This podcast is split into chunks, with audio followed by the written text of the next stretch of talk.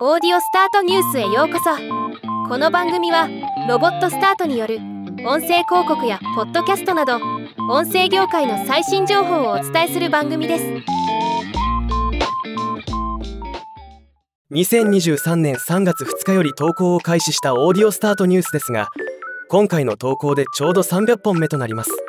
引き続き皆様には日々見ていただいてそして聞いていただいており本当に感謝しています。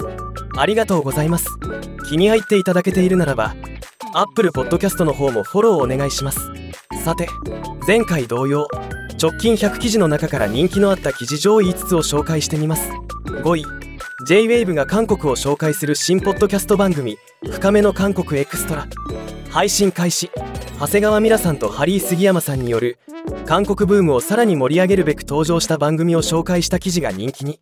4位 Meta が音声用の生成 AI モデル Voicebox を発表。音声合成音声編集ノイズ除去言語変換など超多機能。流行りのジェネレーティブ AI の音声合成モデル Voicebox も注目が集まりました。3位 AI を使ったリアルタイムボイスチェンジャーソフト。VC クライアント CLIENT4RVC とは WOK さんが開発した VCCLIENT4RVC これを使って声を変えてポッドキャスト配信してみたいですよね。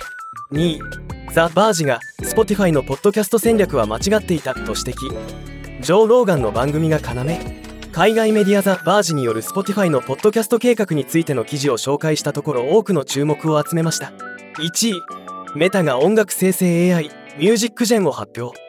text to music を実際に体験してみた。 text to music。つまりテキストで指示するだけで音楽を作ることができるサービス。これは実際使ってみて面白かったので注目されるのも納得です。引き続きポッドキャストとデジタルオーディオ広告。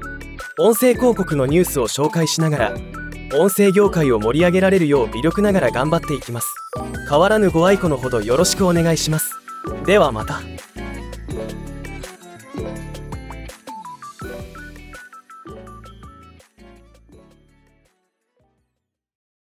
今回のニュースは以上です。